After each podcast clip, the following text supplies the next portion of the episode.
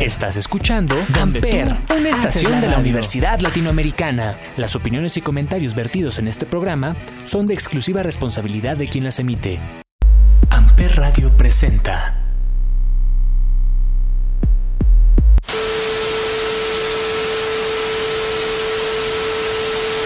Mangekyo Sharingan.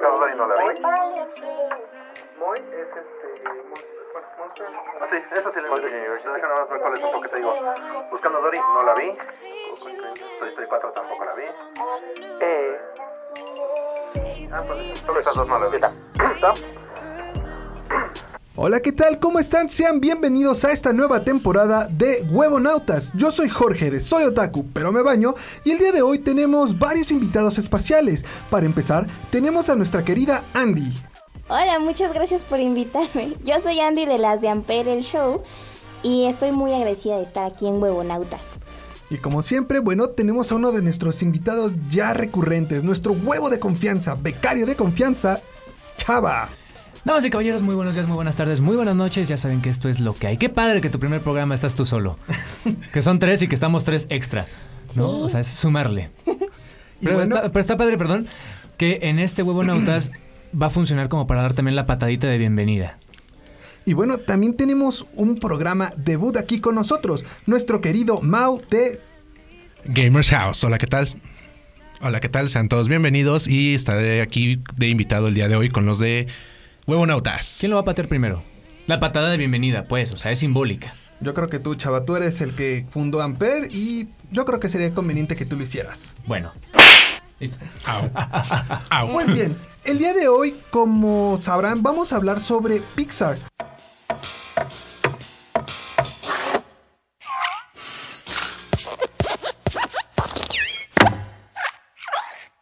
Y también lo que es el llamado ahora Pixarverso.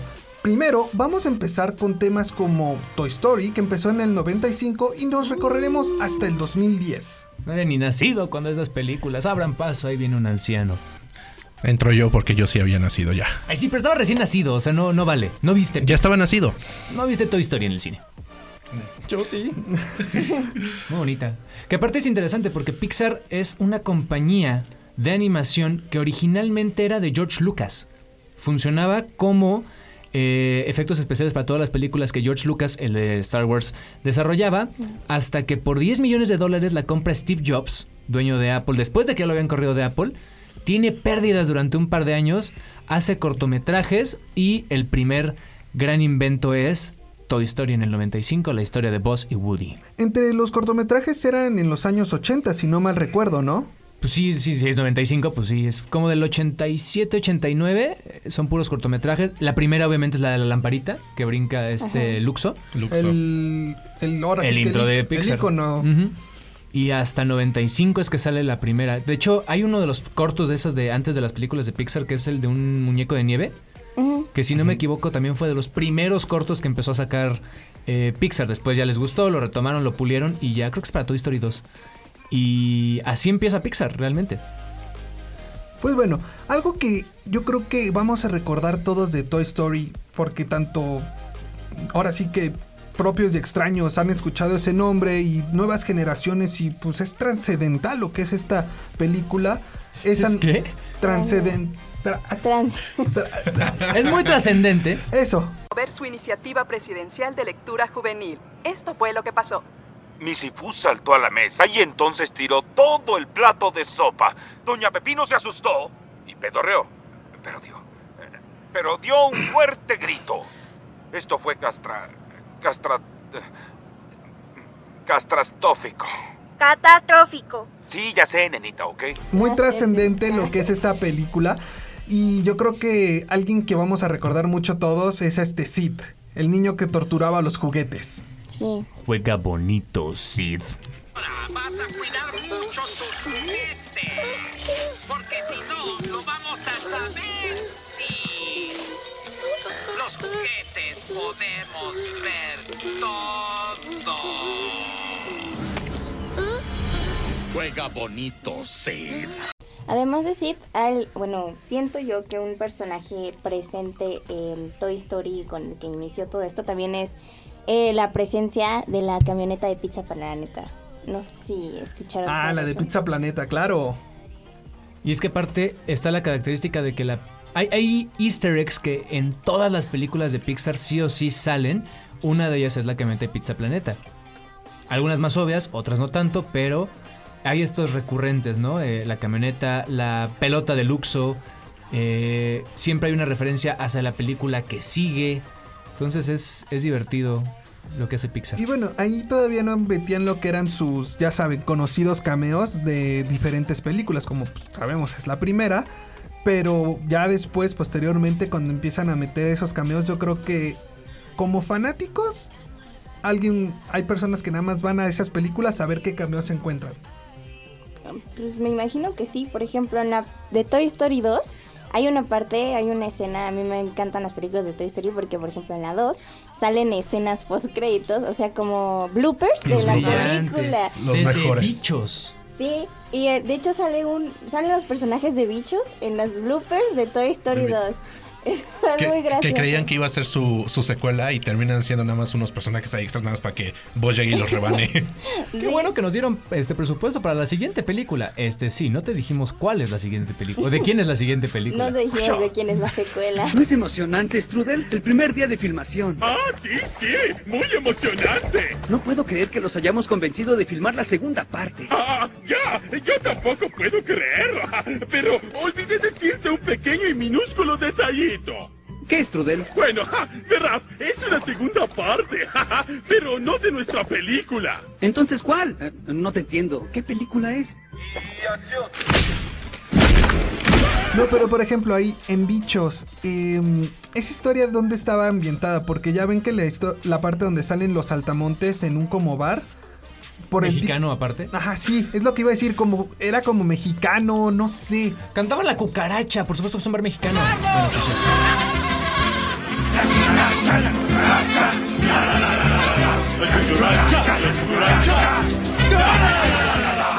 Bueno, es que en realidad la película de bichos se centra en un, en un arbolito. O sea, todo sucede abajo de un arbolito, pero parece todo un mundo, eh, parece un planeta. Pero en realidad es, es, es la parte de abajo de un árbol. Y me imagino yo que la parte de una hoja, porque en realidad donde se ven este los malos mexicano, el bar, es una hoja. O sea, no. ¿No era una chancla? no me No, era, no, Era un, era, un, sombrero. Ah, era un Ajá. sombrero. Era un sí, sombrero como de esos mexicanos. mimbre, ajá. ajá. Pero es, es, es un mundo en una cosita muy chiquita para nosotros, porque precisamente son hormigas, son bichitos. Este. Sí, en la de bichos. Y de ahí yo creo que uno de los personajes también que muchos recordarán son las cochinillas del circo. ¡Despedido! ¡Despedidos! ¡Despedidos! ¡Despedidos! ¡Ya cállense, basta! Eran geniales. O también ¿Qué la. hablaban? Como en sé, ruso, se ¿no? Una entre ellos. No sé por qué siempre en las películas eh, nos quedamos más con los personajes secundarios que no hablan bien. Como en la de los Minions. De mi villano favorito nos quedamos ves más con los Minions. No, pero ya ves que los Minions este, ya están hasta principales. ¿Cuántas películas llevan? Sí, pero lo que pegó de mi villano favorito fueron los Minions. Ah, claro. Por eso ya Yo creo que por ese toque de comedia involuntaria que van metiendo. No, ese es muy voluntario. El... Sí. Bueno. Pero igual, por Las ejemplo, cochinillas. en Bichos otro personaje que yo creo que muchos recordarán, este, el bicho palo. Ah, este, Ramín creo que se llamaba, ¿no? No me acuerdo cómo se llama, pero... o ¿Dónde sea, está? Soy la única rama con ojos. que aparte es algo bien bonito. El doblaje siempre latino ha sido bastante entretenido en las películas de Pixar. Siempre ha tenido esa categoría de doblaje latinoamericano de Disney. Bueno, antes de que. Bueno, antes de que Disney comprara Pixar ya eran buenos. Pero siempre hay ciertas frases que todos nos acordamos de las películas de Pixar y que lo vuelven todavía más memorable. No sé si alguno ha visto estas películas que durante muchos años vemos en español en inglés y no te causa la misma risa o estás muy acostumbrado. ¿Shrek? Sí, por ejemplo.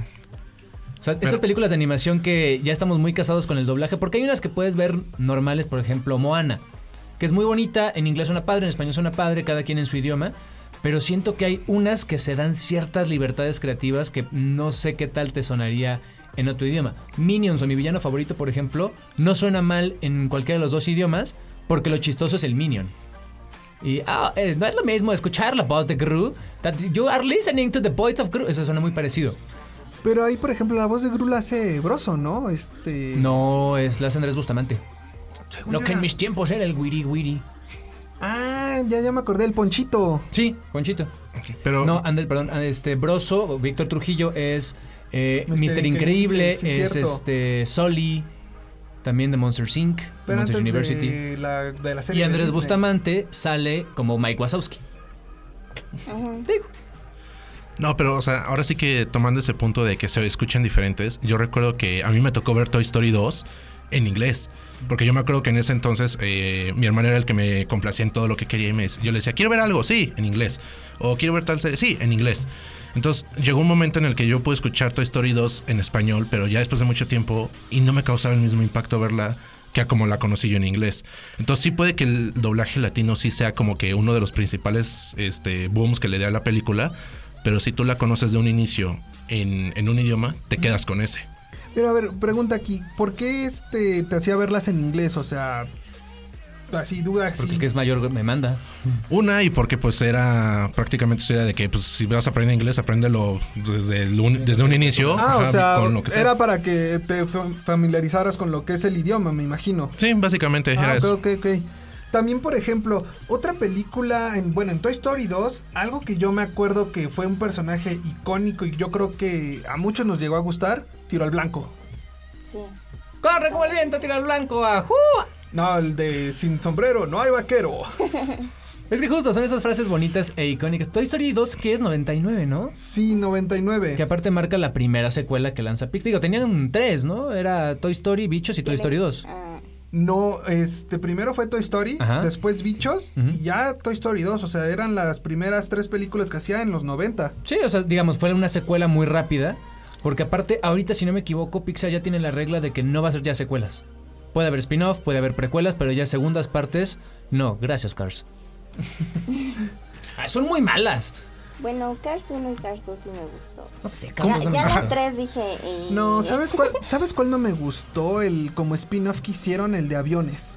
Ay, Pero eso no es spin-off, eso es completamente aparte. Bueno, pero... Es o que sea, es, Es más, es el de Disney. mundo cuando retomaron de esa parte como que no me gustó. Pasa.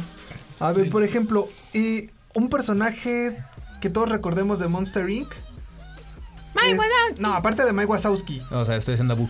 Este, el... Un niño flotó sobre mí, me atacó con su rayo láser. sí, es cierto, lo vi con, su, con mis 84 ojos.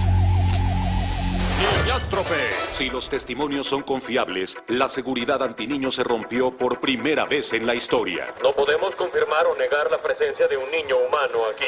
Un niño flotó sobre mí y voló un auto con su rayo láser. Quise ocultarme, pero me levantó con sus poderes mentales y me sacudió. Es cierto, lo vi con mis 18 ojos. En mi opinión profesional, es tiempo para... ¡Pare! No, ¿sabes cuál? El de mamá, se metió otro peje lagarto. Otro peje lagarto, dame ¿Cómo que otro peje lagarto? Agárramelo, ese personaje Randall, ¿no? Randall. Sí. Mamá, se metió otro peje lagarto. Otro peje lagarto. Dame la pala pena. Ah, Dale, mamá, saca el peje lagarto. Ah. Randall, yo creo que a Bienvenidos al Himalaya. Helado. Ese, ese era el Bigfoot, ¿no?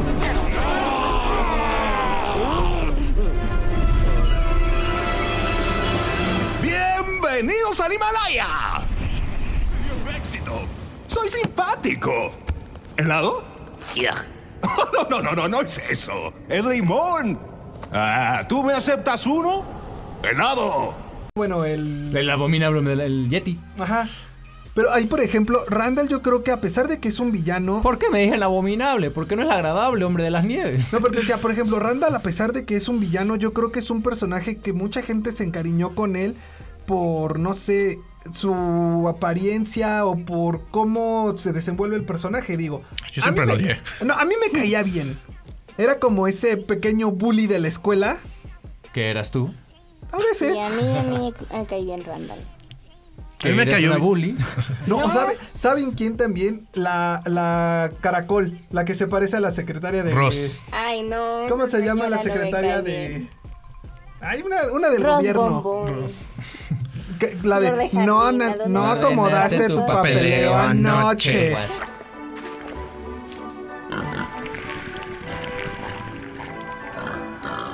¡Chalubi! ¡Bambán! Buenos días, Ross, mi suculento caracol de jardín. ¿A quién vamos a asustar hoy? Wazowski, no ordenaste tu papeleo anoche. Ay, ese papeleo. ¿No sería mejor mandarlo a volar? Que no se repita, ¿eh? Sí, claro. Seré más eh, cuidadoso. Cuídate, Wazowski, cuidadito. Uy, ese papeleo. No. ¿No sería Ah, me mejor mandarlo a asistente de Volar. ¿Sabes de qué también me acuerdo Yo llegaba y le decía, película? hola Ross, se me llamo... ¿Cómo se llama? Mari. Me llamo Mari, no es cierto, pareces Ross. No, porque ¿sabes. ¿sabes qué me estaba acordando Por eso me también? Yo creo que desde ahí muchos, y no sé si te tocó a ti, Chava, o a ti, Mau, el desodorante por Monster. Inc. Le decimos apestante. Sí. ¿Qué tienes? ¿Perro muerto? ¿Alcantarilla? Mm, no, se me acabó. Mm, bueno, tengo este. Ok, apesta. basura fina. Basura fina. Basura fina, sí. Sí, me acuerdo que sí usábamos ese chiste luego mucho en la escuela. Era Sí, así de que, sí. oye, ¿tenés algo para apestarme? Ah, sí, toma. No, ¿sabes cuál también, por ejemplo, de ahí de esos personajes? La, una escena que yo creo que todos, hasta ahora, sigue siendo meme, el de Wazowski, entrégame a la niña. Dame a la niña. Cuando, va, re- cuando La lo va persiguiendo el jefe. Ya, me gusta más la de. ¿Qué tienen ahí? No, es un musical. Pon esa cosa. Cosa. Bom, bom, bom, Ah, y, bom. al ¡Oh, final- verás! y en las escenas postcréditos, ¿no? Cuando se hacen el musical. Sí, es. Historia La niña, la ya es. Yo no acepté mi amor. Son, son- son esos pequeños detalles que tiene el estudio que, que haces que te enganches más con la película. Porque hay, yo he visto otras películas, o sea, no precisamente de Pixar, que te dan un detalle así extra en la película y ya no lo vuelves a saber ni, lo- ni nada. Y en Pixar es así como que, ah, bueno, te dimos esta cizañita, te clavaste, pues órale, ahí te van los No, y por ejemplo, Casi en todas Monster... las pelis tienen esa parte en la que se vuelven memorables por un gag. De hecho, cuando llega la escena en la que Boo ya está en su cuarto con Soli y le empieza a enseñar las cosas que está en su cuarto, le enseña un Nemo. Entonces, No, también una vaquerita Jessie. Jessie. una Jessie. Jessie, sí. Y una de las pelotas que hacían antes en sus cortos y ese tipo de cosas que conectan Ahí son parte con de los easter eggs, porque según yo, Nemo fue después de Toy Story 2. Ajá. Digo, de Monsters Inc. fue. De Monsters, Sí, sí, fue la siguiente. como- el, Era el siguiente Ah, personaje, fue su intro. Nemo. Y la pelota era uno de los easter eggs, el A113, por ejemplo, que era el salón de estudios. Que Entonces, siempre justo lo padre. ponen, ¿no? Sí. Este, sí. tratan de ponerle... Porque una de las puertas en Monster Inc. sí decía A113. Que luego ya se pone muy, muy deep y es como de, ah, mira, si le metes suma y hay un cuadro que parece la pelota, dices, a ver. Sí, hay veces que se Es le padre cuando son novios. Sí, sí, sí, sí, sí, claro. Por ejemplo, ahí también una escena de Easter eggs de Monster Inc. que yo creo que todos recordamos cuando sale Rex. Ah, sí. Ah, Cuando, sí. este- Igual en los postcréditos. Eh, no, no, no. Es ah, cuando que se es la van a... Sí. Sí. Que era Ah, también bueno, los sí es tipo, este, en los pos- en la postcréditos, bueno, en los intercréditos, Intercréditos. Ajá. como los bloopers que decías. Ajá. Sí. Cuando se están yendo de su casa y aparece una parta y dice, ah, perdón, no sé qué, y se van. Se supone que ahí es cuando estaba Rex. El de, me quedé con el papel. sí, de hecho. Ajá. Este, ¿quién, ¿Quién hacía la voz de Rex, por cierto? No me acuerdo. No sé, pero era muy buena. Idea. Por ejemplo, algo que tronó mucho, yéndonos un poquito hacia Toy Story 3, es cuando cambian la voz de Woody en español. Siempre eran Tom Hanks y Tim Allen en Estados Unidos, y ahora que cambian y que hubo un cambio, digamos, de Woody, ay, como que algo faltaba, no era lo mismo. No te eh. llegaba el feeling. Sí, era diferente, pero muy bonito. A ver, por ejemplo, eh, ahora pues vámonos, ¿qué les parece al 2003? Que es cuando sale Nemo. Que aparte es cuando ya empiezan a sacar películas consecutivas.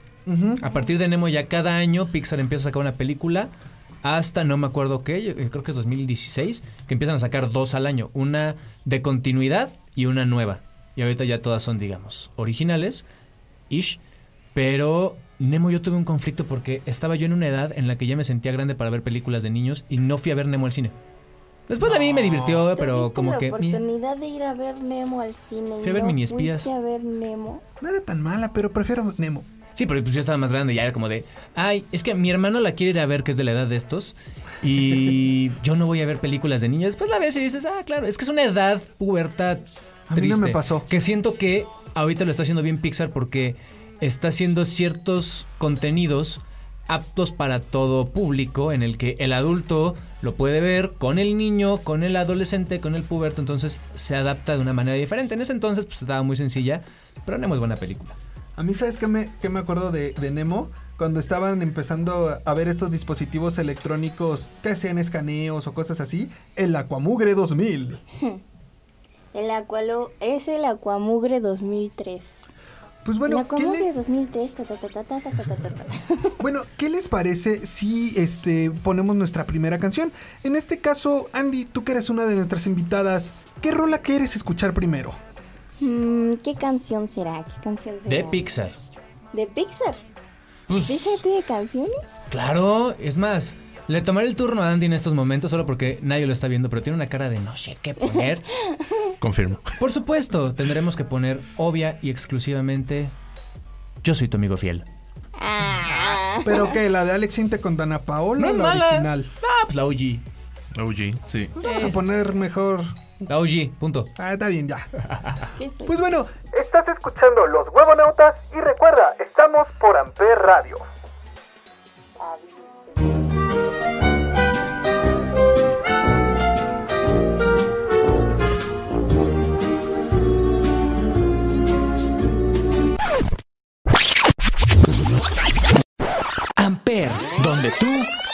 Radio.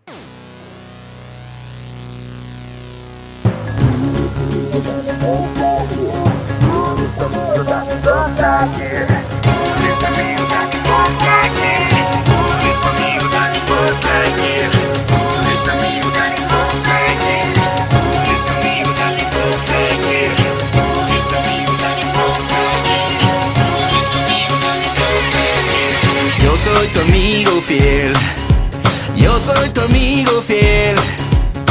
Y si un día tú te encuentras lejos, muy lejos de tu lindo hogar, cierra los ojos y recuerda que soy tu amigo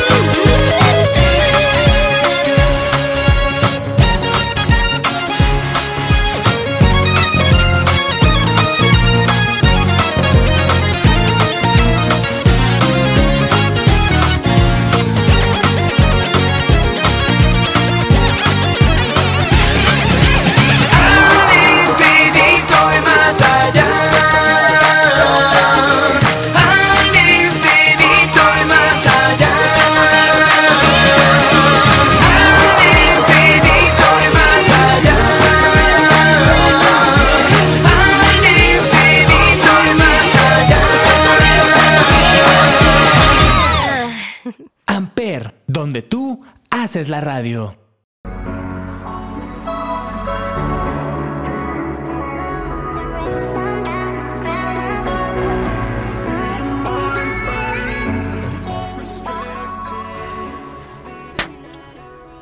Pues bien, sean bienvenidos a este segundo bloque y bueno, vamos a continuar con lo que son estas películas tan memorables que hemos visto a lo largo del tiempo y vamos a arrancar con Los Increíbles. Es muy buena. Es buena. Toda una yo oda creo a, que este, a los superiores de los 60. ¿No eran los 80 más o menos? No. No. Eh, discrepan- Es que se supone que Más o la menos. línea del Es que tiempo se por los junta. trajes. Bueno, es que yo por también el coches. tipo de coches y todo, según yo era más para No, acá. es enterón. Sí. Pues bueno, eh, ahí por ejemplo, algo que, cómo empieza la película, eh, una frase que yo creo que todos recordamos, el a volar, body. Hago esto solo. Pero fíjate que. Me recordó un Batman. Pero fíjate que si hacemos eh, esto de las frases, yo siento que quien se robó más la película, y no era la principal, era Edna Moda. Ah, claro. O sea, claro. ella, divertidos, ella fue la que se robó las frases porque es, ah, sí, lo sé, nene, lo sé. Y otra. No, no, no, pero también lo de Sin Edna capa. moda. Y otra. ¿Quién está ahí? Ay, qué gordo estás. Pásate, pásate. Anda, ven, ¿Quién ven. hace la voz de Edna Moda? ¿Qué tal? ¿Lo esperan? Soy viejo amigo, solo quiero Los saludar. visitantes tienen que pedir una... lado, Ron. Revisa la cerca eléctrica o algo. ¿Qué hay? ¿Quién es? ¿Qué quiere? Vaya, qué gordo estás. Entra, ven, ven.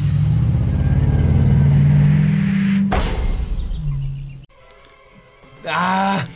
Porque yo sé que de, de Elastic Girl es esta... Consuelo Duval. Consuelo Consuelo Duval, Duval. ¿no? Que aparte era una época padre en la que sí podías tener a ciertos famosos, pero no te vendían la idea del famoso haciendo una voz. Como por ejemplo si decían Tim Allen, eh, Tom Hanks en voz y Woody. Nadie sabe quién es Woody. Pero por ejemplo, pocos se acuerdan que Adal Ramones es la Catarina de Bichos. Y no lo culpo.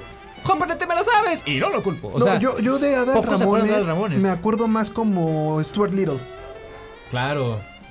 Era muy bueno. Pero tampoco lo vendían como ah, Adal Ramones hizo el es, eh, prensa. También era otra época. Pero te digo, hay muchos Star Talents que hacen voces o que hacían voces para Disney sin que los vendieran como el gran. Pasó una vez con Eugenio Derbez cuando iba a ser. A Mushu. Cuando iba a ser burro, le dieron libertad creativa. Ajá. Y por eso mete sus personajes y divertido. Y cuando le dicen vas a ser Mushu, aquí es guion. Y no le puedes meter de tu cosecha. Y es un gran Mushu. Entonces es muy divertido, pero te das cuenta la diferencia de estudios. Te digo, aquí Adal Ramones era la Catarina, que es muy bueno. Edna, Mo- digo, este Consuelo Duval era Elastigirl. Elastigirl. Elastigirl. Víctor Trujillo es Mr. Increíble. Y no te preocupas por quién es el famoso que está da- dándole voz, sino te preocupa que sea un buen guion. Claro, Tanto claro. que pueden repetir eh, Víctor Trujillo como Soli y como Mr. Increíble y realmente no te das mucha cuenta que es el mismo personaje. Sí, no, o sea, al menos de que te metas de lleno a buscarlos, o sea, sí ubicas a cada uno por separado. Sí, no, de hecho, por ejemplo, pues ya ves Comic Con o La Mole, TNT, cuando encuentras a esos, eh, ahora sí que dobladores, y le dices, ay, es que quiero que me hagas, por ejemplo, el que hace la voz del abuelito de Arnold, es el mismo que hace la voz de Mr. Burns, y lo que a mí me gusta, por ejemplo, de esa camada de dobladores, es que saben jugar bien con la voz. Quitando un poquito al maestro Mario Castañeda, porque si tú escuchas a este... Oh, salve gran Mario Castañeda. a este Goku y escuchas a este cu- cuando hace a Bruce Will, Willis. a Bruce Willis, perdón, sí. Este, se escucha casi el mismo tono de voz. Donde sí le variaba un poquito eran los años increíbles. Ay, maravillosos. ¿Eran los años increíbles? Maravillosos. Eh, eh, por ejemplo. pero- Ahora, siguiendo ya con esta línea de tiempo de Pixar, ya llegó el punto en el que nos vamos a una película por año y según yo, la que sigue después de... ¿Qué estábamos hablando? Los, Los increíbles. Increíbles. Después de Los Increíbles viene una de mis favoritas que es Ratatouille. No, pero antes viene Cars. Cars. Antes Cars. Y luego Ratatouille. Mira, No lo me único gusta a mí, Cars. a mí lo único Pero- que me gustó ah, de Cars. No me gusta. Cars. ya sé qué canción. De Cars lo único que me gustó, yo creo que puede ser ese esa ambientación del pueblito que llega de Radiador Springs, que era como de esos pueblitos de los años 20 más o menos. Sí, pues de hecho la, la idea de Radiador Springs es uno de esos pueblos o descansadores, se les llama, eh, dentro de la Ruta 66, que sí e- era una icónica carretera americana que cruza desde Chicago hasta Los Ángeles. De hecho, todavía si vas a Santa Mónica dice End of Route 66 y en Chicago en Millennium dice eh, Beginning of Route 66. Pues había una canción, ¿no? De quién era que Un se llamaba. Route 60 Route 66. Este. Hay un montón. Es que fue muy icónica, pero aparte, lo, lo chistoso es que ahorita ya no existe. Ya pusieron freeways en diferentes puntos. Puedes tomar la ruta, pero se supone que era para descubrir las bellezas del, uh, del Midwest americano, ese tipo de cosas. ¿No es donde Y salen los pueblitos- aliens y no sé qué en la 66? Bueno, pues no sé, siempre- es que como es la más icónica, todo puede pasar ahí. Es decir, pasó en Reforma. Sí, es la, más, la calle más icónica de Ciudad de México. Pero en la Ruta 66 era padrísimo ver este tipo de lugarcitos pintorescos. O sea, sobre todo fuera de las grandes ciudades. Ah, claro. Entonces, eh, por eso Radiador Springs funcionó tanto, porque era una representación de estos pueblos que salen en la Ruta 66. Y con la misma trama, porque es- es- en la película ocurre exactamente lo mismo. O sea, es, es- pasa por lugares que son mágicos, que el, el mismo personaje dice, ok, creo que sí está bien de vez en Ah, cuando pues sí, cuando se va pisar con... el acelerador y nada más gozar. Digo, No, el, freno. Cuando se, cuando se va con esta Sally, este McQueen, cuando lo lleva a la cascada y todo eso, que se queda así de... Güey, o sea, nos perdemos de todo esto porque tomamos puras freeway. Ajá. Nos interesa más el tiempo ahora. Claro. Y Que no de- lo culpo, perdón. Y, que- y de hecho, pues después se hace como que la base de operaciones del McQueen, ¿no? El Radiador Sí. Springs. Pues es, es su casa, o sea, se vuelve su casa. Ya Sí, sí, no sí. es como que va a trabajar y va a las carreras, pero siempre regresa para estar con Sally, estar en su casa, estar. No olvidemos a Mate. Yo Con creo que Mate... Hice una buena. No Mate- olvide. Yo creo que Mate fue el que se robó la película de, de Cars. El Por eso gas. digo sí. que los secundarios son los que se ganan, se ganan Es la que son los, son los que no te interesa desarrollar a nivel, digamos, técnico, son los que no te interesa desarrollar la historia. Están ahí para hacer reír. Entonces, funciona. Pero tienen que tener a un muy buen guionista para desarrollar y hacer un muy buen chiste sin que se sienta forzado. Todo mate, pero sin el todo. Hice una buena elección. ¿En qué? Ah, Mi Mi mejor amigo. No, también, por ejemplo, la, la serie, las miniseries que después hicieron de Mate, que eran sus cortitos de Mate, eso nunca pasó. Ah, no. ¿Cómo no? Y por ejemplo, ahora sí, vámonos a la película que Chava tanto le gusta. Oui, oui, monsieur. Ratatouille. Ratatouille. Es que me encanta cocinar. Y es bien chido, y es bien bonito. Y Remy está padre. Y es que... chefcito. el fes- chefcito.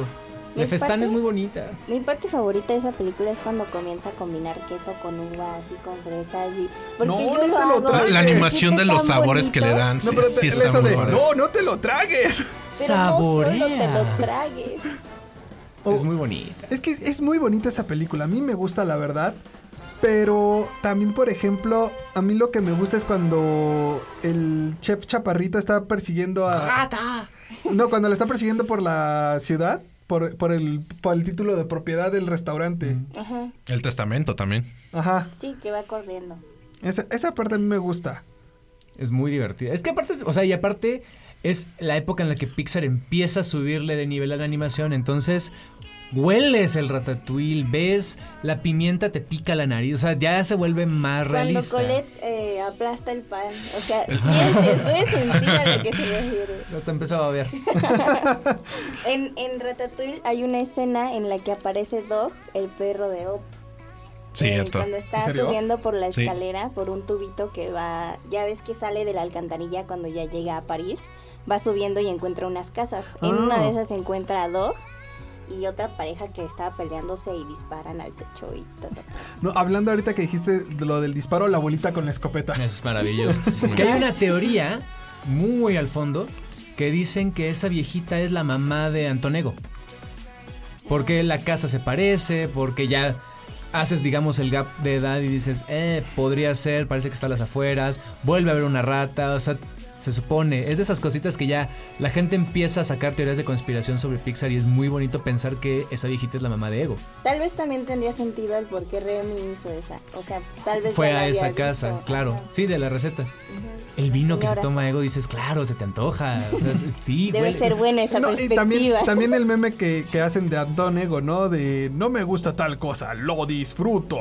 O el flashback. Es creo que la El, escena el más flashback es lo más importante que tiene esa película. Ay, bueno, después de esto de Ratatouille, una película que a mí en lo personal no me gustó mucho, la verdad, Wally. ¿Cómo no te puede gustar igual? Se me hizo muy lenta, es que... Es que, ¿sabes qué Ah, siento no yo sé. con Wally? fue una película que sí fue hecha por Pixar, que en teoría se supone que es para niños, pero que su público en sí en general no fue niños. Porque es una película que no tiene diálogo el 90% de la película. O sea, es puro sonido. Yo siento que es más una crítica hacia el medio ambiente, o sea, todo el tiempo es una crítica hacia el cambio climático, pero es muy bonito cómo lo ponen de que una plantita puede mejorar la calidad de vida de una persona. Ah, no, ¿Cuándo sí. salió Wally? ¿2007? 2009. Ahí está, ¿y en qué hemos avanzado? Nada, te No, odio, Pixar. 2008, perdón. ¿Ves? No hemos avanzado nada. No, pero te digo, a mí, Muy por bonito. ejemplo, es que no sé, yo la Cuando siento, toca las estrellas. la siento muy lenta. Sí. Claro. Digo, la siento yo muy lenta y yo creo que a varios niños, yo por ejemplo, primitos que tengo ahorita que tienen 5 o 6 años, Wow. se les, le- o sea, solamente les, Eva. se les hace Eva. entretenido cuando hace el sonido el robotcito, el de Wally, pero se aburren. He visto que se distraen con facilidad Sí, con no esa es para película. todos, no es para todos. Es muy bonita, un la Funko de verdad. Wally, por si alguien quiere dar ya ni cumpleaños. Hablando de Wally, también sale la- el camioncito de Pizza Planeta. Ahí abandonado. Ah, ¿no? sí, En la- el- en la abandonado basura. en la basura. Y retomando tantito lo de Pizza Planeta, hay una escena de Toy Story de la primera película que me encanta, cuando este Woody se mete en la cajuela y ya ves que vos se pone su Ah, cinturón de sí. seguridad y todo. Y como este la caja de herramientas le cae encima y todo. Me encanta ese ¿Comisario? No, pero aparte como la rolita que ponen así como tipo rock metal, de cómo está el Woody y todo atrás. Pero bueno, vamos a continuar. Eh, una película que yo creo que a todos nos gustó en su momento, ya hasta hicieron su meme de la mejor historia de amor corta. Up. Sí. Abran paso a un anciano. es donde Pixar dijo, no me importan. Y en 10 minutos te llevan al cielo y al infierno. Así, Sí. rápido, triste. No han empezado los créditos y ya estás llorando. Y dices, dude, ¿por qué? Es muy bonita. Y no, por ejemplo, ahí de Up. Pero me da un poco de flojera. ¿Por qué? Uh, En alguna parte como a la mitad. Ajá. O sea, sí, muy padre. Y luego sale el pajarote ese. Pero hay unos puntos como Kevin. aburridos. O sea, es muy lenta. Y luego sale el malo y dices, ah, ok, eventualmente van a ganar. O sea, no, no sé.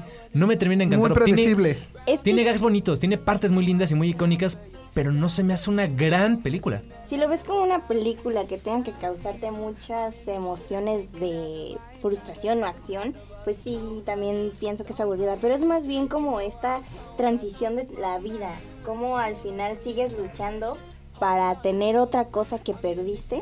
Pero ahí está tu realidad, ahí está lo que quieres, que lo que te hace feliz, como terminó siendo feliz con un niño y con un perrito que nunca pensó en su vida, que ya, ya- ya se quería morir a las cataratas del paraíso. Pero yo creo que, por ejemplo, algo que muchos queremos de esa película de, de Up, el collar para que nuestros perros hablen. Estaría genial eso. y- O sea, imagínate, ¿qué es lo que te diría tu perro? Ardilla. Por allá. O pelota.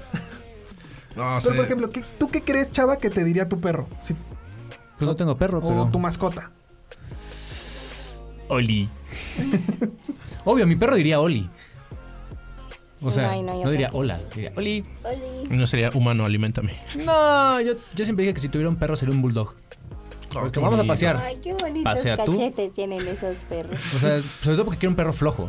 Digo, vamos a pasear. ¿Pasea tú? Ok, no paseamos. Bueno, Tú, Andy, por ejemplo, ¿qué te diría tu mascota si tuvieras ese collar? Eh, mi perrita se llama Luna, yo creo que diría algo como, vámonos, vámonos, vámonos, vámonos. O sea, Siempre es muy activa. Sí, siempre que me ves, hola, hola, hola, hola, hola. Yo creo que, creo eso es lo que yo también digo. O sea, te recibiría así como que de ¿qué, qué, qué- qué- ¿dónde estabas? ¡Ya llegaste! Tú, por ejemplo, Mau, ¿qué te diría tu mascota? Híjole, no lo sé. Como igual tengo un perro muy imperactivo, pues es un husky. No sé, como que acá... Él sí estaría como... No, a ver, los de- husky no entran ahí porque ellos ya como que hablan. ¿No has visto los videos que de repente que están I así de... Entonces, Hay el mío uno no lo de hace. Husky que dice I love you. No, el mío no lo hace, pero yo creo que él sí estaría muy cómico con, con la pelota igual, porque le encanta estar con la pelota, entonces él sería pelota. Ok. Yo, yo, por ejemplo, que tengo dos, yo siento que uno de ellos, que se llama Shaoran 1, sí me ve a veces como que de, ráscame. Y el otro es, co- por ejemplo, cuando este, le vas a dar de comer y empieza a aullar. Yo creo que ah, no necesita ese collar. Simplemente yo creo que con la mirada.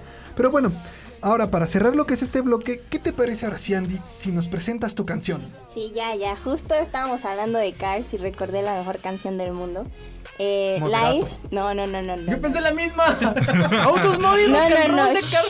Yo hablo de la mejor canción del mundo para empezar un viaje en carretera. Se, se llama Life is a Highway. Ok. Eh, creo que es de los Rascal Flats. Rascal Flats, Entonces, sí. Este, vamos a escucharla porque amo esta canción. Yeah.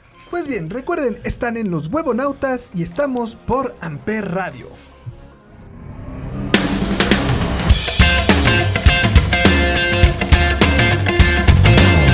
Amper, donde tú haces la radio.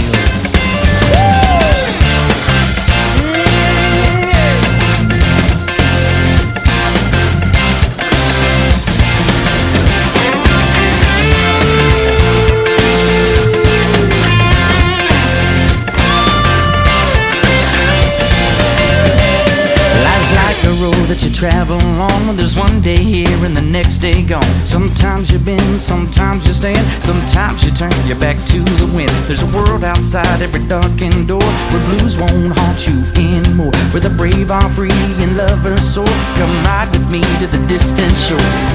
We won't hesitate to break down the garden gate. There's not much time left today. Yeah.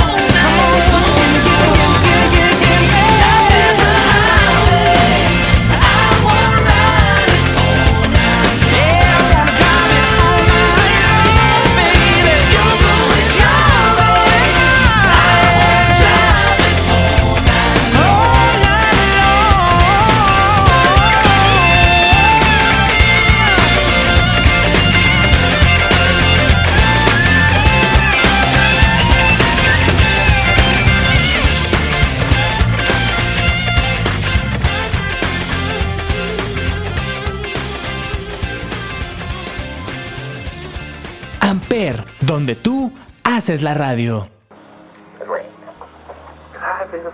Yo, pensé primero en moderato. Yo también, otro.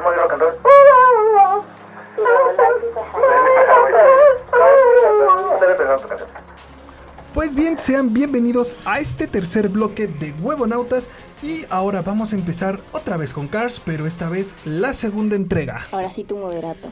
No, esa fue en Cars 3. No, fue en la 2. ¿Autos Modelo Fue a Tokio, sí.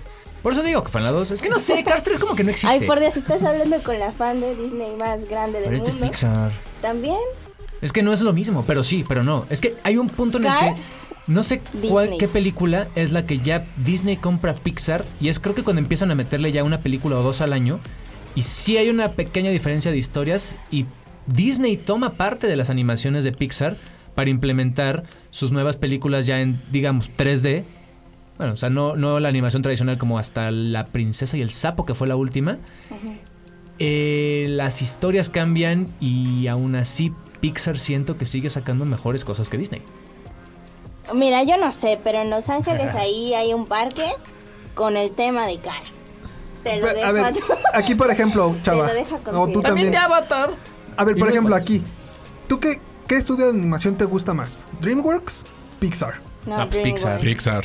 Es que DreamWorks también, por ejemplo, con ¿Cómo entrenar a tu dragón? Es que yo amo Kung Fu Pero no es. Ratatouille, Mm, no sé, pero es que, por ejemplo, pero no mí- es Toy Story. lo que yo amo mucho de Cómo Tres. entrenar a tu dragón, aparte de No, no es mala. personaje icónico de Chimuelo, Es que es Marvel DC, o sea. ¿por qué tienes que escoger entre una y otra? Pues te gustan las dos y ves las dos. Es que tiene sus cosas. ¿sabes? Sí. Sí, exacto. Pero bueno, en Cars 2, por ejemplo, algo que a mí... Creo que esa ni la vi. Me es dormí al principio. Donde hacen el- la carrera por el mundo. Pues es toda la película. que este eh, mate se vuelve agente secreto y... ¿No? Perdón. No, no hay problema, no hay problema. Pero bueno, yo creo que Cars 2, yo, ya aquí fue ese, ese punto en el que tal vez perdimos un poco ese interés. Sí, yo me acuerdo que vi el principio, que era cuando era mate de agente secreto, una cosa así, pero después me aburrió y no, no me acuerdo. Ay, a mí se me agradó. O sea, de verdad, para mí, La Cars. Ay, Cars sale- 2 sale a Cars, reina prefiero de Cars 2. Inglaterra en un carro. Eso sí lo vi. El Papa El también. papa en su Ah, el papamóvil. es. Un carro en un papamóvil. El papamóvil. O sea, el, el papa No, era un está en papamóvil. un papamóvil el papa. Sí, como una grúa, ¿no? Es un papamóvil. Es el papa del papa en un papamóvil. Ay, bueno, ¿qué les parece si vemos una película la cual nos va a meter en un poquito en la cultura de la mitología nórdica? Valiente. Ah, es bonita. Que aparte hubo mucha bronca porque la gente no sabía si era de Pixar o de Disney. O sea, no De sabían hecho, si ya era es igual. princesa oficial en Disneyland, ¿no? Sí, También ya, ya Alien. están. ¿No? Cuando compraron 20th Century Fox, pues técnicamente Alien es una princesa de Sí. Disney. La princesa Leia es una princesa Ya de te iba a Disney. decir, este, y la reina alien. Exacto, los hijos son las princesas. o las hijas, pues. Brave no se me hace mala, se me hace interesante, pero... eh, Sale Sullivan en la de Valiente, nada más. En un dibujo. No, en un, en un oso. un tallado. Ajá, no Ahí es donde se hizo la teoría, ¿no? De que esta Boo es la bruja que sale en Valiente. Ajá. Porque viaja, Ah, caray, porque viaja no por las puertas. O sea, ella hace puertas con la madera que tiene y como es mágica, por eso dicen que ella es Boo. Ajá, Pero dicen que es Boo teorías. porque está. Y por eso tiene el tallado de Soli. Porque quiere encontrar a su amigo. Bueno, a su gatito. Gatito. Aquí, por ejemplo, siguiente. este en Valiente, yo creo que también aquí fue algo disruptivo. ¿Por qué? Porque aquí es donde empiezan a mostrar ya las princesas de Disney, no las típicas de, ay, espero que llegue mi príncipe azul y me rescate, sino ya una... Yo, por ejemplo, Meridia se llama, ¿no? La... Mérida. Mérida. Mérida. Este, yo por ejemplo ahí yo la veo y digo, aquí ya ves una mujer completamente así empoderada, full, yo puedo y a mí me gustó eso, la verdad. Rompió el molde. Pues Y por ejemplo de ahí otro personaje que me gusta, el caballo que tiene, es un percherón. A mí me gustó. tienen muy bonitos detalles en la película. Pues sí es la más floja. Sí, pues la historia no tiene así como gran cosa. Me gusta el cabello de Valiente, de, de Mérida. Lo sé. No puedes rendirte. Imagina que soy Mérida. Habla conmigo. ¿Qué le dirías? No tiene sentido. Claro que sí. Eso, esa, esa es mi reina. Aquí voy, ¿eh? No quiero un esposo, quiero ser soltera y que mi cabello flote en el viento, cabalgando en las colinas, disparando flechas hacia el atardecer. es una envidia que tengo ahí. Este, Y ¿cuál pues es bueno, ¿qué les parece si vamos a lo que estamos ahorita todos? La universidad. Bueno, o sea, es debatible, pero Monsters University.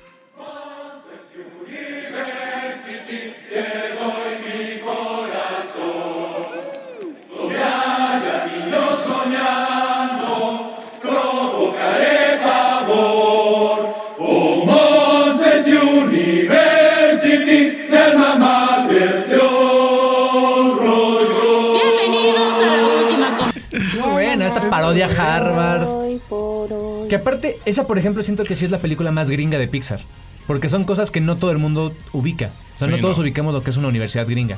Claro. Los dormitorios, el campus, ese espíritu universitario Yo de creo esa que manera. tal vez lo de los dormitorios universitarios los podemos ubicar un poquito. No, se llaman foráneos. Por películas como Goofy. Sí, sí, sí, o sea, claro. Pero no deja de ser la película más gringa de Pixar. Ah, claro. Sí, o sea, no es algo que puedas tú tener una experiencia aquí, estando aquí en la ciudad. O sea, Se llaman di- foráneos. dime, dime una, dime una universidad que tengas aquí, en la ciudad. No, aquí no. Es Ni la. UNAM, se van a venir a del imán. sí, en serio, ahí tienen departamento. O sea, la idea de seguridad universitaria Ah, era pues, hacer si no- eso. Si nos vamos a eso, no. Xochimilco y la, la UAM Xochimilco, las unidades habitacionales que están cerca. Sí, sí, sí. Sea, era la idea, pero bueno, el punto es, Monsters University no es mala, es divertida, te siento que es la ventaja de las precuelas en la que te dan a fuerza ciertas cosas que no te ofenden porque sabes que así van a terminar los personajes, como por qué Randall se vuelve malo o por qué hace los ojos chiquitos. Y es porque pierde sus lentes. Entonces, sirve para parchar o para hacer referencia a ciertas cosas, pero es mala. Me gusta. A mí me gusta. es donde empieza el rapidín, rapidín, rapidín, rapidín, el niño Ella despierta. Uh, y el meme que sacaron de eso. El, caracol que iba corriendo para entrar a su clase. Eh, ay, y nunca llega. Y nunca llega. Cuando llega. Ya terminaron las clases. Oh. No, lo que me encanta de esa parte es como el primer día de clases, tengo que llegar temprano. Ay, mira, sí es cierto. Y, y, por ejemplo, ahí la. ¿Qué era? ¿Directora o rectora? La que era como La una rectora. dragona. La rectora. Saludos a la rectora. Sí, hablando de. Esa también, por ejemplo, yo creo que es un buen personaje. Y, y ahí es donde vemos, por ejemplo, cómo por primera vez aparecen adultos en el universo de Monster Inc. Cuando... Sí, que son Bueno, los que sí se no. Quitando a los monstruos. No, no, no. Mamá, se metió un peje lagarto. Un peje lagarto. ¿Es un adulto en el universo de Monsters Inc? Sí, cierto, cierto, Bueno, cierto. es verdad. El segundo. el segundo. A ver, por ejemplo, Se vuelven canon. también, pues vamos ahora ¿Somos canon? a entrar en las emociones intensamente. Que ahí es justo el punto en el que Pixar saca una película de continuidad, que fue Monsters University, y después una original, que fue Inside Out o Intensamente. Qué buena película. Jamás me había identificado tanto Oh, con no alguien como con enojo. Aquí sí vas a quedar payaso. Como furia. ¿Con furia? Yo, sí. Siento que yo soy controlado por furia. ¿Todo el Cuando era chiquita me decían que yo me parecía desagrado. Ahora Mm. siento que es más alegría. No, yo creo que si nos ponemos en eso, yo creo que sí yo sería un poquito como desagrado, porque es como que... Y hacer es un, ¿Trajiste la escaleta? No. ¡Ah! ¿Eh? ¿Ya editaste? No. ¡Ah! ¡Furia me controla! A ver tú, Mau, ¿cuál serías? Ah, yo creo que yo sí sería pereza. Tristeza. Tristeza. Buenas. O sea, eres azul, y, mismo. eres azul y emo. Azul y emo, sí, ya. Me voy a cortar las venas. Con Uy, sí, nada más le faltaba eso, tristeza. Pero era muy bonita esa peli. O sea, el, el, el guion y el concepto de la película es muy interesante. Y aún así, la animación es espectacular. Bing Bong es muy divertido. Llévala a la luna por mí. Bing, Sí, ay, bing, sí. bang. Y aún así, no todo el mundo. O sea, intentaron meter el chiste de. Ah, pongamos el comercial del modelo brasileño. Pero nadie se acuerda de ese. Sea, ¿te Ah, acuerdas que le- están en la mente de la mamá, ¿no? Ajá. Pero ¿cómo iba el comercial? No era un comercial, era un recuerdo. Un recuerdo del brasileño, ¿no? Ajá. Y había un comercial de chicles, creo, De algo así. chicles. No, ¿sabes de qué? Sí. Ahí, por ejemplo, algo que te va a multiplicar, No las gustar. necesitará. El, el comercial, ah, eso es un clásico, mandémoslo. Chava, lo que te va a gustar ahí cuando hacen su referencia estilo ACDC, este... Del papá que le gusta el rock. Ah, claro. que de hecho hay un corto después de la primera cita de Riley que va este cara de baboso. De pelo chinito, gorrita, Ah. narizón. Sí, también se muestran las emociones de los papás y del muchacho. y están tocando así de, ah, sí, Sí. vamos a ser rockeros. eh, ¿Recuerdas la banda? Aparte las Sí me emociones pegó, del papá con el bigote. Sí, me pegó la verdad. Oye, pero decías que esta, con estas películas es que sacaban una original y otro. ¿Mm? Pues quedaste payaso porque sacaron dos este secuelas. Buscando a Dory y Pero Cars Buscando a 3. Doris fue después de Intensamente en el 2016. Y según yo, ahí sacaron eh, Pequeño Gran Dinosaurio. Ah, ok. Que alguien no le apuntó en el guion. Ah, con razón. Es una gran. Esa, o sea, el viaje de Arlo, un pequeño gran dinosaurio, no me acuerdo cómo se. O sea, depende de la traducción. No me acuerdo cómo se llama en inglés. A Good Dinosaur. Es, creo, la película visualmente más bonita de Pixar. A mí me encantó. a nadie le gusta. Se parece al Rey León, pero. Yo ni la he visto. Pero Es ¿qué se supone que brillante. plantaban maíz, no? Los dinosaurios. Es que, o sea, todo empieza en qué pasaría si el meteorito no hubiera llegado a los dinosaurios. Y los dinosaurios siguen su curso. Y sí, plantaban maíz, el papá cosechaba, Arlo era muy miedoso, el hermano grande era este, fuerte y activo, la hermana también. Y Arlo ¿Dinosaurios no- la serie? Más, o- no, no, porque pues, Arlo, eh, o sea, como que nacieron al mismo tiempo. Y Arlo era chiquito, flaquito, medio sonso, miedoso. Chava. No, no, soy- no estoy tan chiquito. no estoy chiquito. Pero flaquito sí. Eso sí. Y pasa, pues, sí, Toy Story, una, digo, Rey León, una tor- tormenta, se llevan al papá, que no sabemos qué le pasó, pero sabemos que no sobrevivió. Y Arlo tiene que regresar a su casa y enfrentarse solo a todo lo que pasa en el mundo mientras encuentra a Dot, que era un niño cavernícola, que parece perro. De hecho, se rasca y este está muy chistoso. Pues por eso, o sea, como la. Visualmente es muy bonita, Digo, la como la, de simple. dinosaurios. Porque ya ves que. Ah, dinosaurio. Yo creí que dinosaurio la serie, del nene consentido. No, por eso, ahí ponían a los cavernícolas como bestias. Y... Aquí literalmente es su perro. Dice, No, "Sit". ¿Ves Quieto, que hay un capítulo? Hay un Así. capítulo. hay un capítulo donde este tienen un, un cavernícola de mascota. Pero bueno, ¿qué les parece si nos No vean la vamos a- Dinosaur, de verdad es muy bonita. ¿Qué, qué les parece si nos saltamos Cars 3? Porque yo creo que Sí, no, nadie la. una película que una canción nos hizo llorar a todos, recuérdame. Ay, el coco. La abuelita. De hecho, sabes que hablando ¿Por qué todo el mundo, aparte era la bisabuelita, La abuelita. ¿por qué todo el mundo llora cuando se va a morir la abuela, la bisabuela, la mamá Coco? Si ya toda la película te plantearon que ya se iba a morir. O sea, ese era el problema, ya estaba Es me- que, más es que muerta. ese no es la tristeza, o sea, es que Y ponen su foto y todo. fue justo cuando Ya estaba más muerta. ella no había podido recordar, era la única que recordaba a Víctor, o sea, ese ese Pero es que no es eso, yo creo que muchas personas que han perdido algún familiar cercano a una abuelita o algo, yo creo que les hizo recordar ese momento. Sí, claro, pero aún así, o sea, mucha gente lloró cuando ponen la, la foto de mamá Coco en la ofrenda. Dices, dude, hace un año ya se estaba muriendo. Ese fue todo el problema, ya no iba a aguantar Héctor. Es de, la señora Ah, este, ya, ya estaba dando sus últimos alientos, no manches. Pero, por ejemplo, es de las primeras, según yo, es la primera película de Pixar que hacen específicamente sobre una cultura. O sea, más allá de la americana o de que San Francisco, así.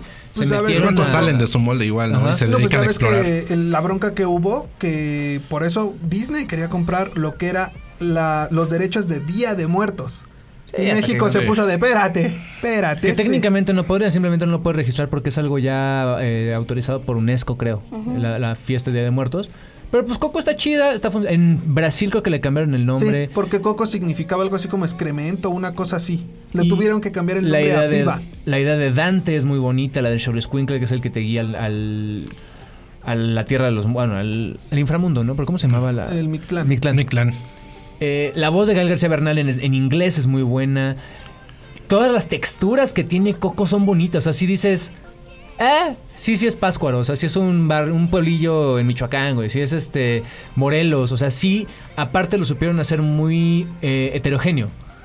Entonces, puede ser inserte pueblo mágico.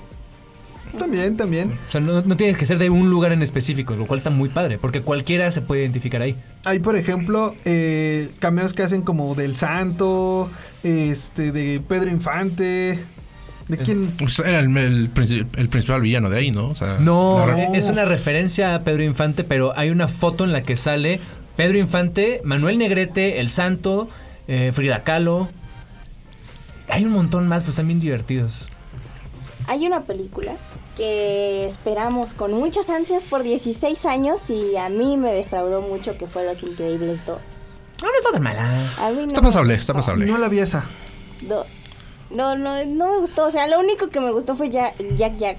Y ya. Es que O sea, o sea, porque Jack Jack. Un personaje que no habla y que es chistoso. Jack Jack desde la 1 te enamoraste con él. Desde sus cortos fue así de. ah, Pero todo lo que pasa con la familia no me importa, o sea, de verdad es como... Incluso el drama de Violeta, que era un personaje que a mí me gustaba y que yo quería saber qué pasaba con su noviecito. Ah, yo pensé que iba a decir, como, yo quería ser como ella. ah, Ya era ella, invisible. Pero no, no podía. Siempre me corté el cabello. No lo lograba. Eh, pero mi tema es, eh, pues no tuvo nada así que pudiéramos eh, guardar para ahora. A mí no me gustó tanto. Solo me quedo con Jack Jack. Fue hermoso. Ahorita que dijiste la película que esperamos durante tanto tiempo, no dijimos nada de Toy Story 3. Ay, nos la saltamos, sí es cierto. Tú dijiste, es que sí la mencionaste, pero tú dijiste como, ah, bueno, y no hablemos de Toy Story No, 3. fue Cars 3 la, que... La película más épica de todo el mundo mundial, Toy Story 3, que aparte depende de la edad a cada quien le pegó de una manera Sí. diferente. Yo me acuerdo, regresando un poquito, cuando salió Toy Story 3, que yo estaba haciendo exámenes de admisión a la universidad. Entonces, porque salió la primera en el 95, más o menos el mismo eh, rango de edades que podía haber tenido Andy. Entonces, de hecho los ajustaron para que cuadrara. Cuando tú ves a Andy despidiéndose de sus juguetes porque ya se va a volver adulto y va a la universidad, Yo no lo hago. los que estábamos llegando a la universidad dices, ok, todavía tengo los juguetes, va. Y luego creces y ganas dinero y ahora compras juguetes y eso es divertido. Pero dices, estoy viviendo el mismo proceso emocional de me voy a la escuela y cambio una etapa de mi vida. Por eso fue tan bonito, incluso la escena del basurero. Dices, Ahí todos no- lloramos. Dices, no pueden morirse los juguetes. Pero qué tal que a lo mejor y sí. O sea, es de esas pocas veces que dices, Que te dejan así con una idea de que no sabes qué va a pasar. O sea, tú quieres que no pase, sabes que puede pasar y No, al sabes final que, no sabes que no va a pasar, sabes que nos van a matar. Pero podrían. Exacto. O sea, es un. Híjole. Es que es la realidad de muchos juguetes. O sea, yo sí creí que se iban a morir. O sea, yo. Sí, claro. Yo lo vi, no me Y acuerdo en qué eso, era. la garra. Yo, yo estaba llorando y la agarra y yo no. El personaje ser. que habla feo, que todo el mundo nos da risa. Sí, Oye, por ejemplo, el personaje ese de Lotso, dicen que tiene un Ah, acento como sureño, ¿no? En la versión en inglés. Sí, más, más white trash. Ok. Pero sí, Toy Story 3 es una maravilla.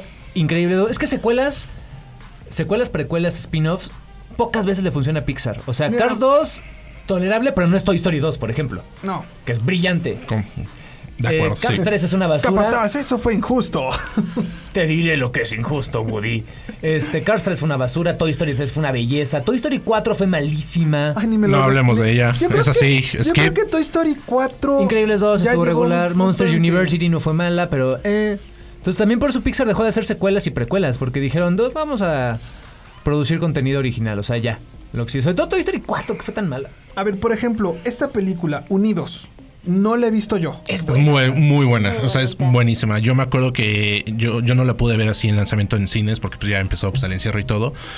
Pero cuando la pude ver en plataforma, de verdad es que es una película que tú Con dices, paisajes muy wow. bonitos. ¿De qué va, eh? Te digo, es que no, no la he visto. Es que es, es- es- es ese viaje de autodescubrimiento que tienes. No solamente tú, sino tu propia familia que está contigo. O sea, porque ah, es tanto el, el hermano pequeño que quiere a fuerzas conocer a su padre que no está, pero que termina conociendo mejor a su hermano. Fue por cigarros. Termina conociendo mejor a su hermano y lo acepta más como una, no como tal una figura paterna, pero alguien a quien admirar. Y el hermano mayor termina conociendo, o sea, te- cierra su ciclo con el papá. Ajá. Entonces es una historia. El hermano que chico es el chavito, flaquito, estudiosito, camisa de cuadritos. La voz es Tom Holland, que aparte le funciona muy bien. Sí. Y el grande es Chris Pratt, entonces es el bully, chaleco de este de mezclilla, de pelo largo, o sea, están también le queda muy bien. Quedan bien estereotipados. Sí. Y entiendes el, el, como dice Mau, el viaje de cada uno de ellos hacia la madurez, hacia el crecimiento y hacia la sanación. Entonces, sí está muy claro quién es quién y cómo es cada quien, pero es bien interesante, es muy bonita. Que tampoco tuvo mucho pegue. Por es que fue, pre- pandemia. fue- ajá, fue precisamente por eso. o sea, Por ejemplo, Soul. Para mí es creo de las mejores películas es de Pixar. buen- o sea, yo, Yo de nada esa más recuerdo- me enamoré de la animación. Yo nada más recuerdo de esa película, este, la bronca que hubo, por ejemplo, con las iglesias que decían, no, es que, ¿cómo pueden poner ese concepto de, de un alma para un niño y no sé qué? Ya sabes cómo se ponen y no sé. Esa película, aparte fue la primera original, o sea, la primera de Pixar en ser lanzada exclusivamente en plataformas. Fue cuando estábamos encerrados, ¿no? Sí, es Sí, que no pero quedaba Onward sí salió un poquito y luego ya la mandaron. O tardan los 40 días. Aquí fue primero en, en streaming La música la hace Trent Reznor de Nine Inch Nails con Atticus Ross. Se llevaron un Oscar por ello. Es brillante. De hecho, 50, y de hecho también lo hizo John Baptiste, que hace poquito se llevó un montón de Grammys por disco solista. Es brillante la música, la animación. O sea, quienes han ido a Nueva York, sientes que estás en Nueva York caminando. La pizza sí es así de fea, pero te la compras por un, un dólar. Las calles sientes a lo que huelen, lo que decíamos, ¿no? Ya lo hiperrealista que son las animaciones de Pixar. Y la historia es brillante, sobre todo ahí es donde Pixar evoluciona. Llega un punto en el que alguien puede tener ya cierta edad que no es la de niños, que también se da cuenta que puedo tener todavía un proceso de autodescubrimiento. Y por ejemplo, vámonos a la siguiente película, Luca. Silencio, Bruno. Silencio. Estroncho de mierda. Ah, no, esa es otra, ¿verdad? Silencio, Bruno. Está muy bonito. No, pero ¿cómo le decían estúpido? Algo así, ¿no? Es, es el otro gag que todo el mundo se acuerda, pero no es tan fuerte como Silencio Bruno, que es muy bonita. Cu- Cuando están este saludando y que Idiota, dicen. algo así, Ajá, ¿no? es- es- Yo solamente me acuerdo que parecían como Sea Monkeys. Es que son ay, criaturas marinas, ¿cómo se llaman? Por eso, o sea, ¿sabes? Son como ajolotes. No, pero te digo, por eso, o sea, ¿te acuerdas de los paquetitos que te vendían de los Sea Monkeys? Sí. Ese tipo de ilustración, y cuando vi al personaje dije, ese es un Sea Monkey, güey. Sí, sí son. Y ya, Pero está muy bonita. O sea, la historia no tiene gran así, pero es muy bonita como la caricatura, las, eh, la historia, la, los personajes, el silencio Bruno. A mí Fíjate me que gusta el- mucho. La Vespa. Luca, que me cae bien porque está medio menso, se parece un montón al personaje de Onward, el de Unidos, al de Tom Holland. Entonces también te estás dando cuenta que están entendiendo ese mercado de decir los menos favorecidos, vamos a decirlo de esa manera, física o sobreintelectual, o sea, los más buleados, son los que pueden representarse con estos personajes de Pixar para decir, puedes tener este crecimiento y esta madurez sin problema. Claro. Está muy padre. Aquí, por ejemplo, también una película que a mí la verdad me gustó, como la conocemos con el gran Fede Lobo, El peluchote rojo viviente. Ah, Turning Red, está Red padre. es buenísima. Nunca me había sentido tan identificado cuando dicen viernes de limpieza. Es así de, oh, rayos. Pero es que aparte, Turning Red tiene algo bien interesante. Se regresan al 2004, más o menos, 2005. Entonces, habemos una generación que teníamos a esa edad, en esa época, el que quemar el CD de Four Town, las boy bands. Dices, claro, es que yo El me acuerdo ese- El Tamagotchi era buenísimo. Tamagotchi sigue existiendo y yo creo que Pero ese aparte, perdón. es para grandes y chicos. Pero no es una historia ajena a alguien de esta época. A lo mejor no sabe lo que es un CD quemado, pero te manda un playlist de Spotify. Exacto. es muy interesante que esta película funcione bien aún teniendo ese gap generacional y es muy divertida. O sea, aparte de la historia familiar, los O-Town cantando y no sé por qué no cantaron Everybody. Ese, ese era el final que todos querían escuchar. Porque no podían comprar los derechos. Ah, yo creo que los Backstreet Boys te los venden ahorita como por unos chicles y dos comidas corridas de McDonald's. Y bueno, la última película que ha sacado Pixar ahorita, There's a star man waiting in the sun. Lightyear.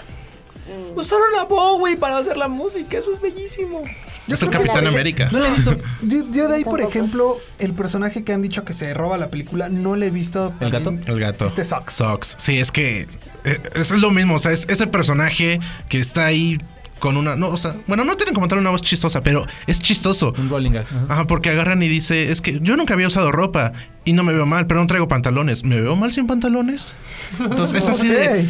Es, es bueno, o sea, es, es un personaje muy cómico, la verdad. No la he visto. Sale ya en Disney Plus ahora en. No si esta semana o la en que agosto. viene. En agosto, creo que es el ya 3. estamos en agosto. El 7. Ah, pues este fin de semana. ¿Ya? ¿Mañana? ¡Eh! No, si es el 7 todavía falta. Ah, sí. Pues bueno, ¿qué les parece si vamos dando nuestras conclusiones de qué nos han parecido lo que son estas películas? Pues rola y conclusiones, ¿no? Antes de las recomendaciones. Ah, claro. En este caso, Mau, te toca a ti poner la canción. Un poco loco, ¿no? Ah, pues yo creo que yo sí me quedo con esa precisamente, la de, la de Lightyear, porque siento que es una muy buena canción. Pero. eh, sí, sí, sí, sí, Eh, sí, sí. no, el, el arreglo que le hicieron a un gran, gran, gran ícono como David Bowie es fenomenal. Suena o sea, desde, desde que está el tráiler te, te, llena, o sea, te, te, te da este feeling de... Oh. Entonces, es la de Starman, ¿no? Sí. claro. Pues bueno, vamos con la rolita de Mau y recuerda, estás en Los Huevonautas solo por Amper Radio.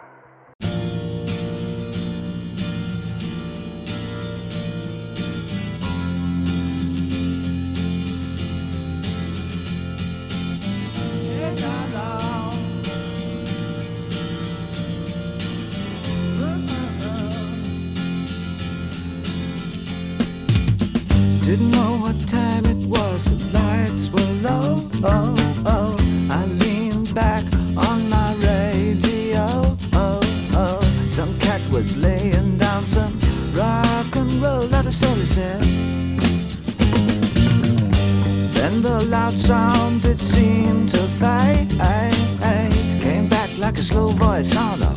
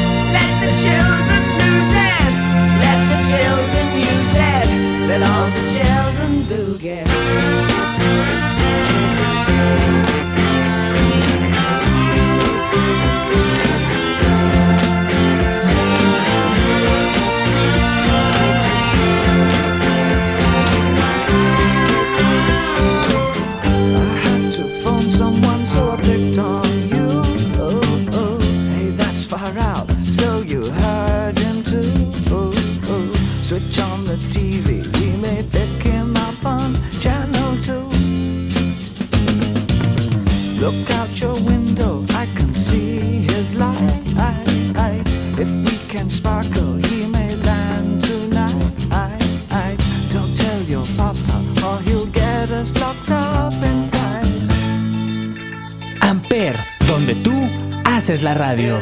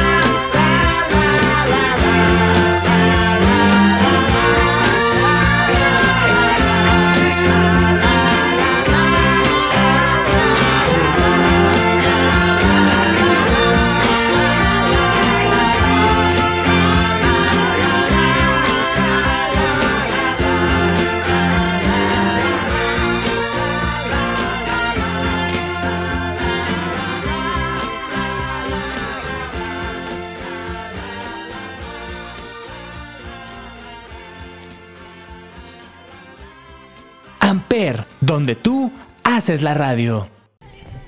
Sí, mejor.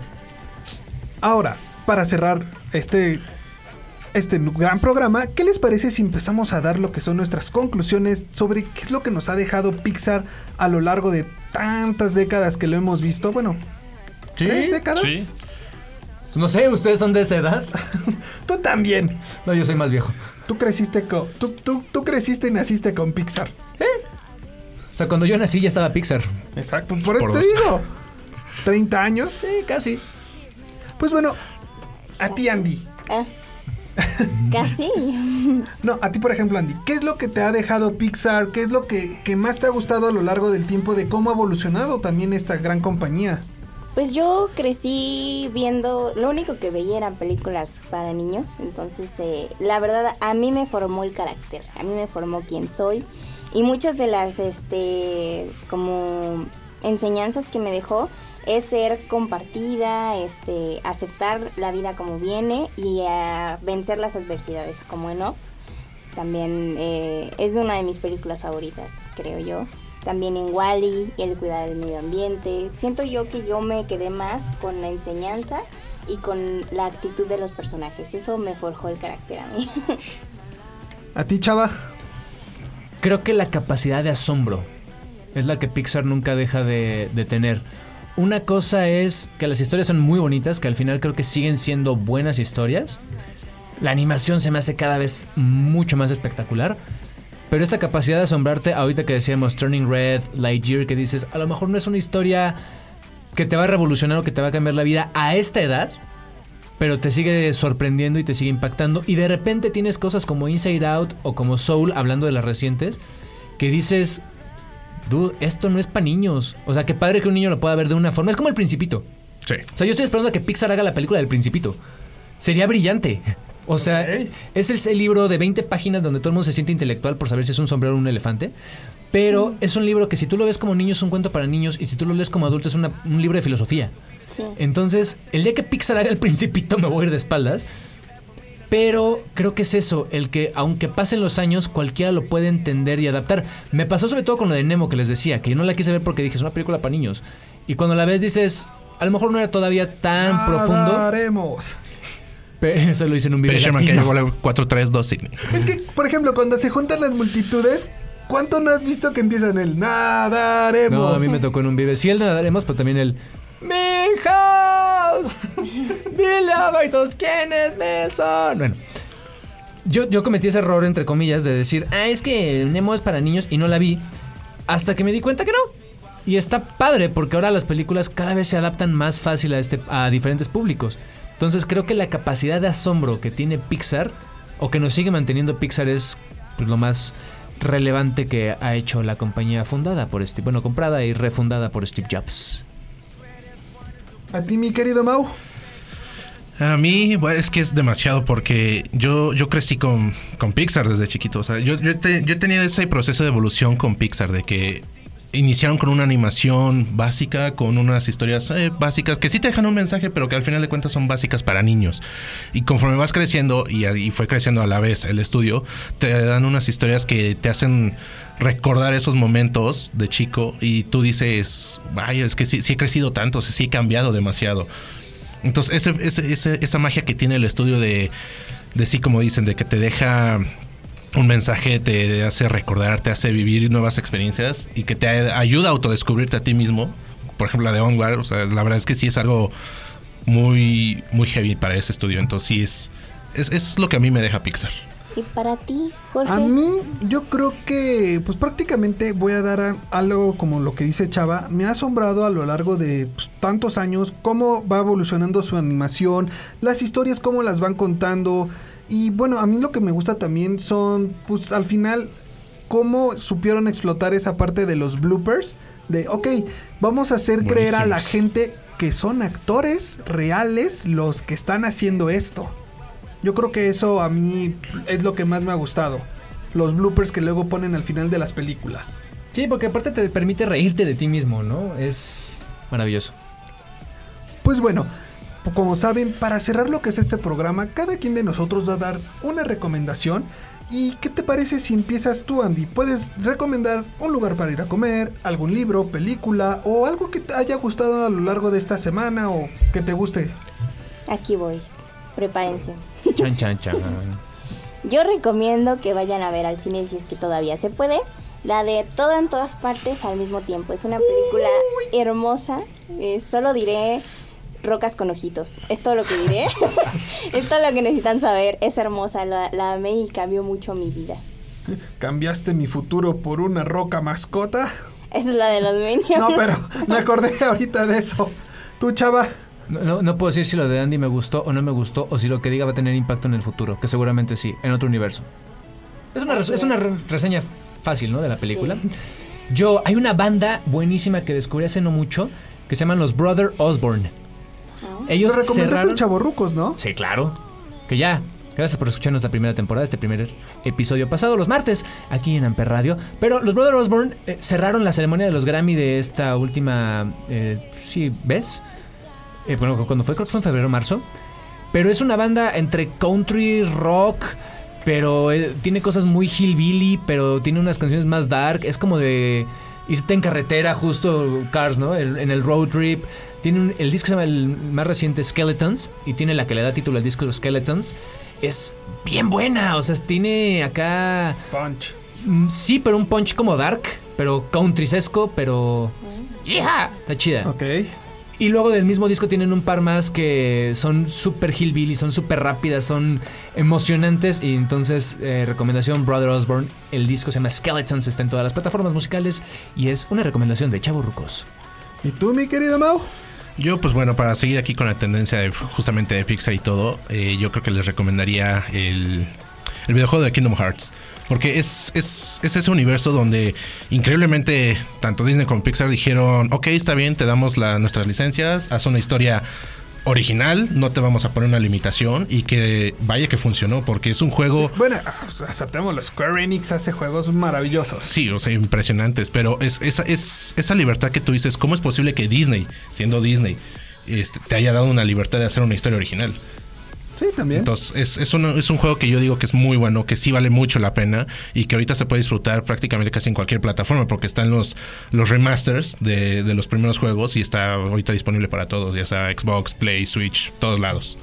Correcto. ¿Tú, Jorge? Pues bueno, yo en este caso les voy a recomendar una saga de libros que se llama... ¿Qué? ¿No hay comida? No, esta vez no. Esta vez les voy a recomendar lo que es la saga de El Legado, que son los cuatro libros de Eragon, ya que no sé si este, pues aquí fanáticos de Disney eh, vieron que Disney Plus anunció que va a ser una serie live action de precisamente estos libros de Eragon. Yo la verdad la ansío mucho porque Ya que sea espero la D23, ahí van a, a revelar cosas chidas. no, pero yo te digo, yo lo que estoy esperando es que sí corrijan el error que hizo Fox en su momento con la película. Sí, por eso no me gustó. Sí. Pues bueno, ¿qué les parece si para cerrar yo pongo la canción que desde hace rato Chava y yo estábamos queriendo? Pues es tu programa, lo que Autos, moda y rock and roll de Moderato. ¡Au! ¡El detector de metal! Recuerden, yo soy Jorge de Soy Otaku, pero me baño. Espérate, ¿te das cuenta que los tres hicimos vocecitas súper agudas y la de la voz aguda nada más nos vio con mirada de juzgar? Exacto. ¿Qué? Pues bueno, recuerden, yo soy Jorge de Soy Otaku, pero me baño y me puedes encontrar también en todas mis redes sociales como Sasuke Kuran, mi querida Andy. Yo soy Andrea Rivera de Las de Ampere, el show. ¿Y cómo te eh, podemos buscar en redes sociales? Como Andreita Riverita. Yo soy Salvador Chávez, arroba chavo XHAB chica, o todos los martes en Chaburrucos por Amper Radio. Yo soy Mauricio, me me pueden encontrar todos los martes en Gamers House y me pueden buscar en redes sociales como Mauca2809. Pues bueno, espero que hayan disfrutado de este primer programa y nos vemos la próxima semana. Chao. Chao. Bye bye. Chao, chao.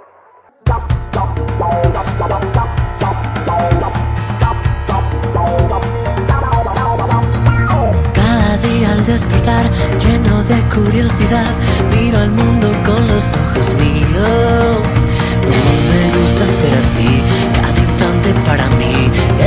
asistir a un gran milagro.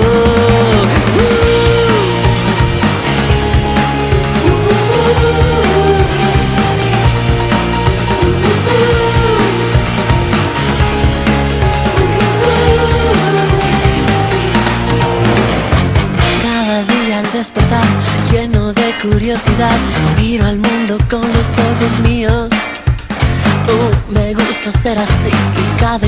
para mí es como asistir a un gran milagro. Amper. Uh, uh, autos, moda y rock and roll. Uh, uh, nuestra civilización. Uh, autos, moda y rock and roll. Uh, luces, ritmo y diversión.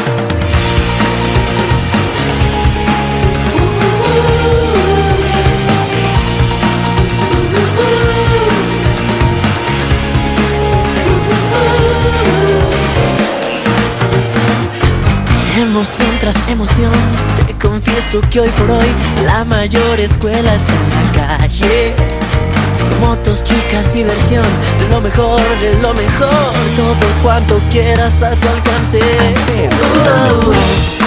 Autos, moda y rock and roll, uh, nuestra civilización. autos, moda y rock and roll, luces, ritmo y diversión moda y rock and roll. Uh, uh, nuestra civilización. Uh, uh. autos, moda y rock and roll. Uh, uh. luces, ritmo y diversión.